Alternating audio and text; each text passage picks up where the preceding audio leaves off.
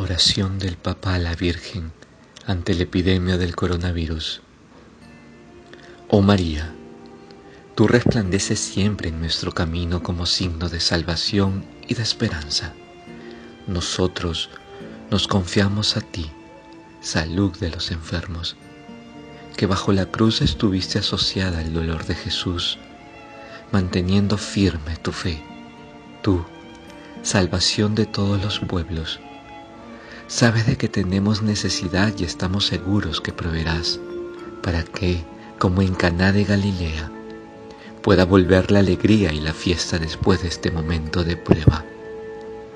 Ayúdanos, Madre del Divino Amor, a conformarnos a la voluntad de Padre y hacer lo que nos dirá Jesús, quien ha tomado sobre sí nuestros sufrimientos y ha cargado nuestros dolores para conducirnos a través de la cruz a la alegría de la resurrección.